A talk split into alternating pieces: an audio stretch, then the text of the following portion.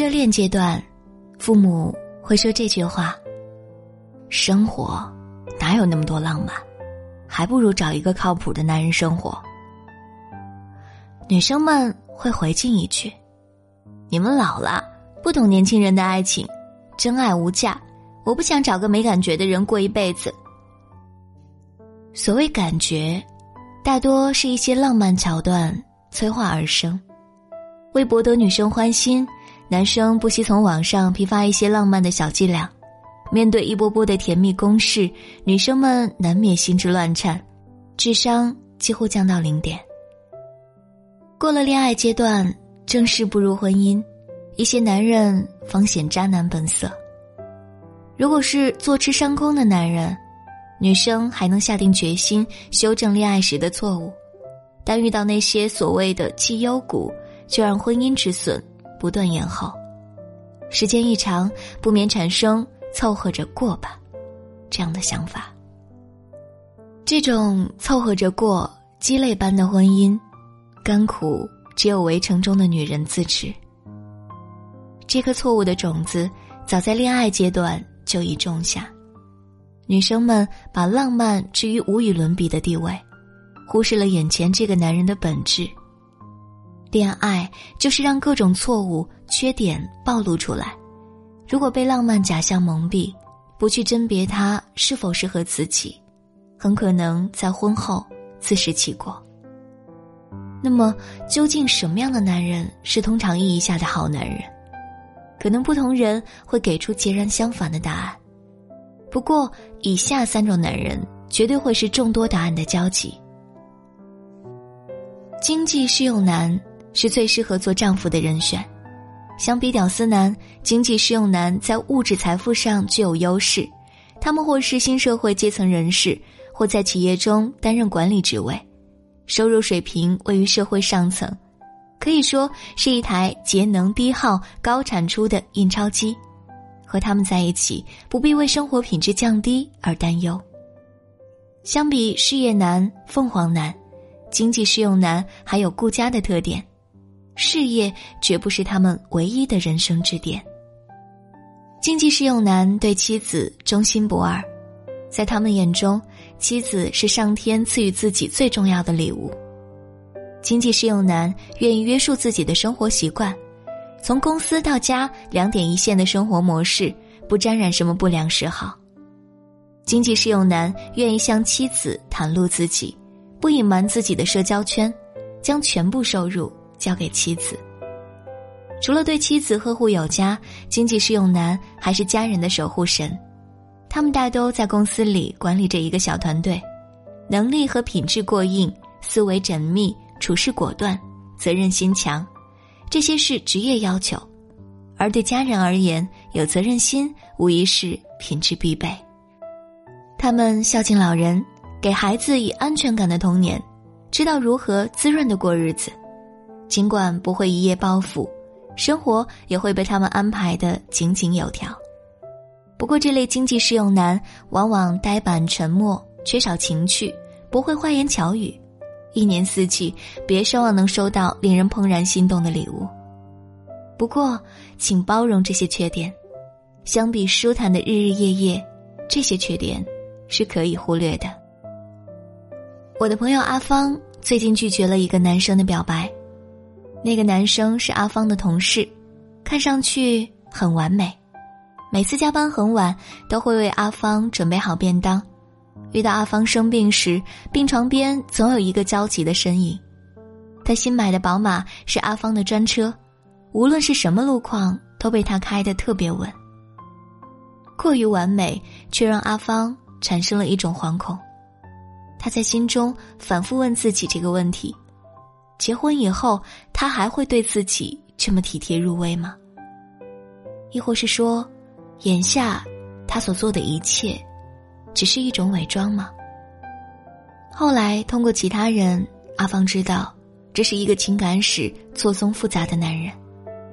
女生们总有一种错觉，认为男人情感经历丰富，会从懵懂无知的男孩成长为敢于负责任的男人，更懂得用一种体贴的方式照顾女生。其实不然，他对你这么好，也能对其他女生这么好，只要看着顺眼，他都会显出殷勤。这份好已经成为一种习惯性的表演，他可以把这种表演演绎的天衣无缝、纹丝不漏。女生不该放弃和男生一同成长的精神，不该在男生成长过程中缺位。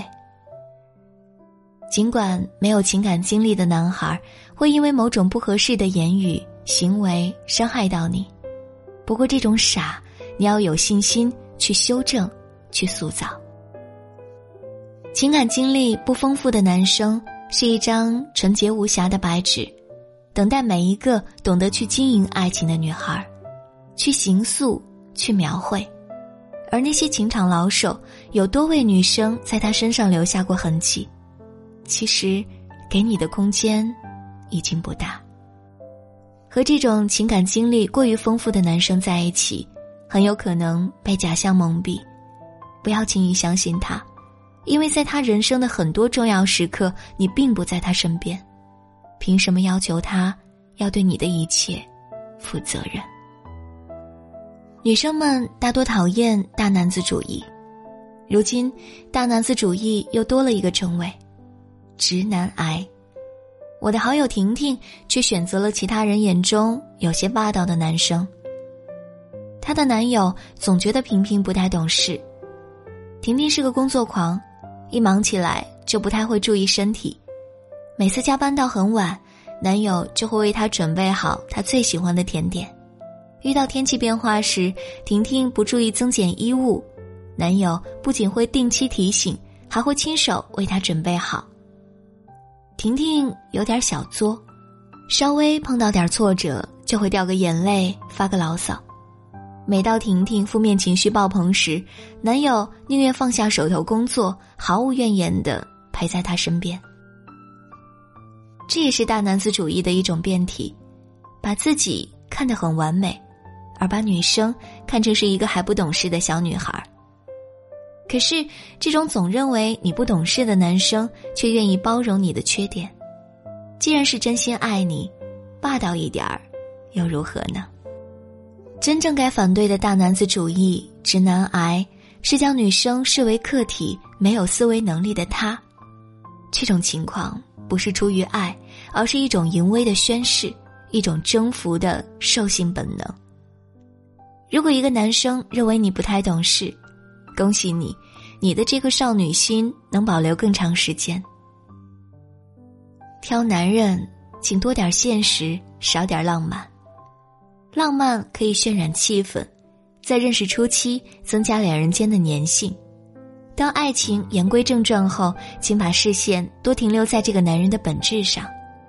他不一定要很优秀、很会说话、很招人喜欢，而是他是否爱你、在乎你。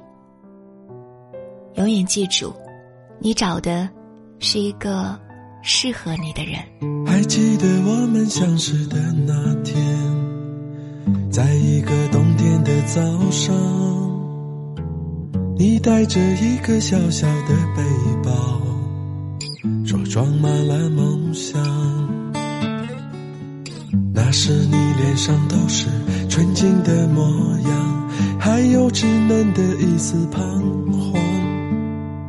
你说这个城市让你很迷茫，你的眼神充满慌张。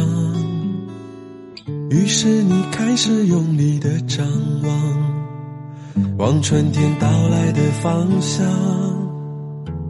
期待着那里会有双翅膀，带着你飞翔。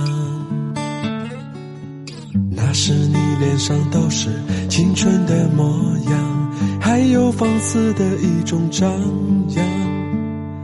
你说这个城市让你很疯狂，你的眼神充满希望。我说生活应该是怎样？命运带着我流浪，总是希望它能够悄悄指引我明天的方向。你说生活应该是这样，充满激情和力量。那把崭新的吉他，每天在你的怀里，动人的歌唱。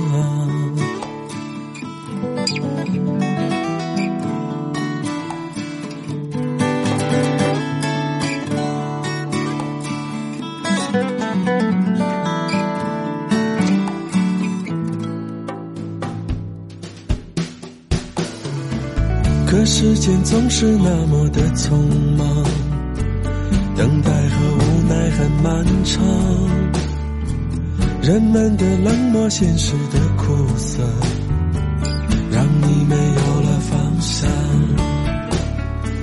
那时你脸上都是风霜的模样，装满疲惫的一张脸。说这个城市让你很恐慌，你的眼神充满失望。终于你开始学会了沉默，习惯在人群中穿梭。岁月里总是有人在歌唱，偶尔还会感伤。没人知道你如今是什么模样。麻木或许也是种奢望。我说这个城市让我很坚强，你的笑容充满想象。你说生活应该是怎样？充满失落和忧伤。那把老去的吉他挂在客厅的墙上，久久无人歌唱。我说生活应该是这样，带着昨天去流浪，然后就睡在明天，肩膀紧紧地握住命运的方向。也许生活应该是这样。充满激情和力量，那把崭新的吉他，每天在你的怀里，动人的歌唱。也许生活应该是这样，带着昨天去流浪，然后就睡在明天，肩膀紧紧地握住命运的方向。